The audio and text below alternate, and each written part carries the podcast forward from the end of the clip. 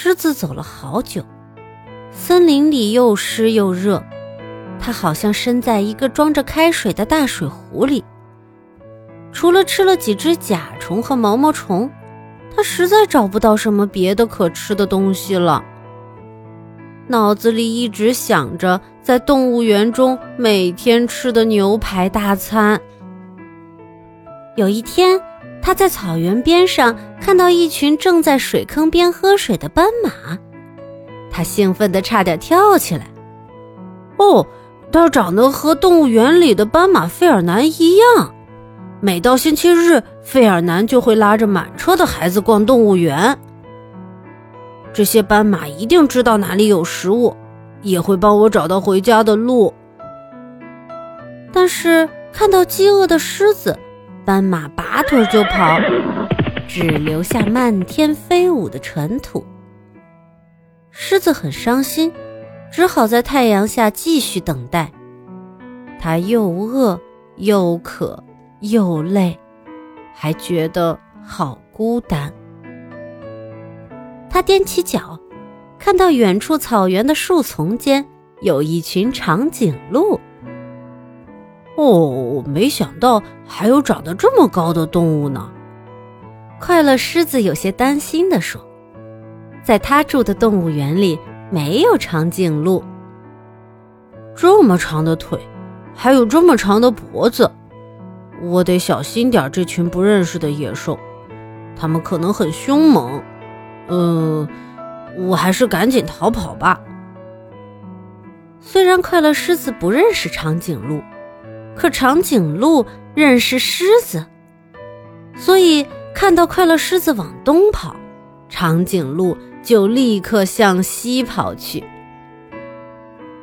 快乐狮子慌慌张张地跑着，撞上了一头正在草原上睡觉的犀牛。呃，对不起。把你吵醒了，但是犀牛根本不理会快乐狮子的道歉，把犀牛角对准它就撞了过去。快乐狮子立刻躲到了一棵大树后面，眼睛近视的犀牛错把大树当作狮子，一头撞了上去，犀牛角狠狠地插进了树干里。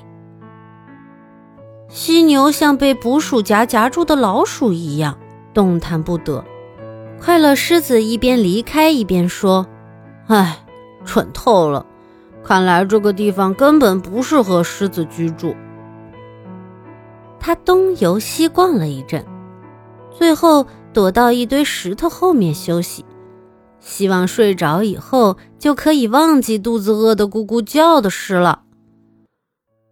天蒙蒙亮的时候，他被一个震耳欲聋的声音吵醒了。哦，是大象！它们长得和动物园里的托比一样。托比还会从小朋友的手中卷起花生呢。哟呼，哟呼！他大声叫着，但是那些大象一点也不喜欢狮子。他们转身朝快乐狮子冲了过来，就像山崩时滚落的巨石。幸运的是，这里到处都是石头，快乐狮子躲在最大的石头后面，才躲开了大象的袭击。唉，看来在这里我别想交到朋友了。这些野兽不是看见我就跑，就是追着我跑。啊，我还能再回到我那间白色的房子去吗？在那里每天都有专人来送晚餐，在那里麻雀会带来最新的小镇消息，还有弗朗索瓦放学后都会来看我。这时，快乐狮子听见远处的草原。传来一群羚羊急速奔跑的声音。透过草丛，他能看见它们尖尖的长角。他们正向这边飞奔而来。想起上次遇见犀牛的事，快乐狮子感到无比苦恼。唉，我受够了这些长脚的家伙，我得赶快避开他们的前进路线。但是羚羊奔跑的速度要比一只疲惫不堪的狮子快多了，因此快乐狮子索性在草丛中趴下，让这群羚羊跑过去。当他再抬起头时，他简直不敢相信自己的眼睛。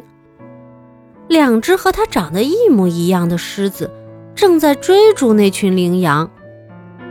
他在后面大喊，但是那两只狮子已经跑得不见踪影了。伤心的快乐狮子只好顶着烈日，穿行在高高的草丛中，继续孤单的流浪。就在快乐狮子几乎筋疲力尽时，他看到前面有露营的帐篷和卡车。哦，人类！他低吼一声：“人类就意味着朋友和食物。”他实在跑不动了，只好慢慢的向营地走去。他发现营地里空无一人，营火上架着一口大锅，锅里盛满了大块大块的肉。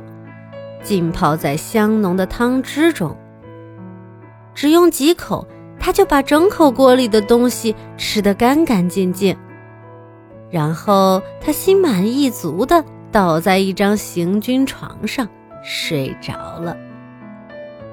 朗蒂耶先生是著名的野生动物摄影师，他回到营地，看到一只狮子正瘫睡在他的床上。他惊讶地高举双手，接着惊呼出声：“啊，这是快乐狮子！我认识他，我在假山庭院拍过他好几次。哦，这真是意外的奇遇啊！”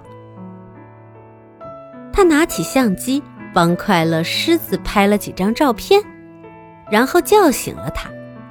他们像老朋友见面一样拥抱在一起。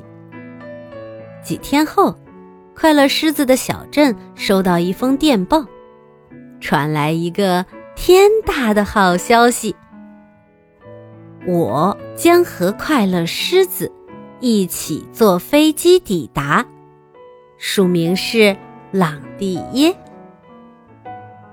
小镇准备了最热烈的欢迎仪式，迎接快乐狮子回家。家家户户挂起欢迎的旗子，街道上拉起了庆贺的横幅。在飞机抵达之前，镇上所有的居民，包括弗朗索瓦和乐队成员，都到机场守候。欢迎快乐狮子！当乐队演奏起马赛曲时。大家异口同声的欢呼起来：“欢迎回家，快乐狮子！”弗朗索瓦终于又可以拥抱他最爱的快乐狮子了。快乐狮子引领着盛大的游行队伍，在军队进行曲的演奏声中，走回他住的公园。朗蒂耶先生。给弗朗索瓦和快乐狮子拍了许多照片，这些照片成了这场盛大欢迎仪式的最佳纪念。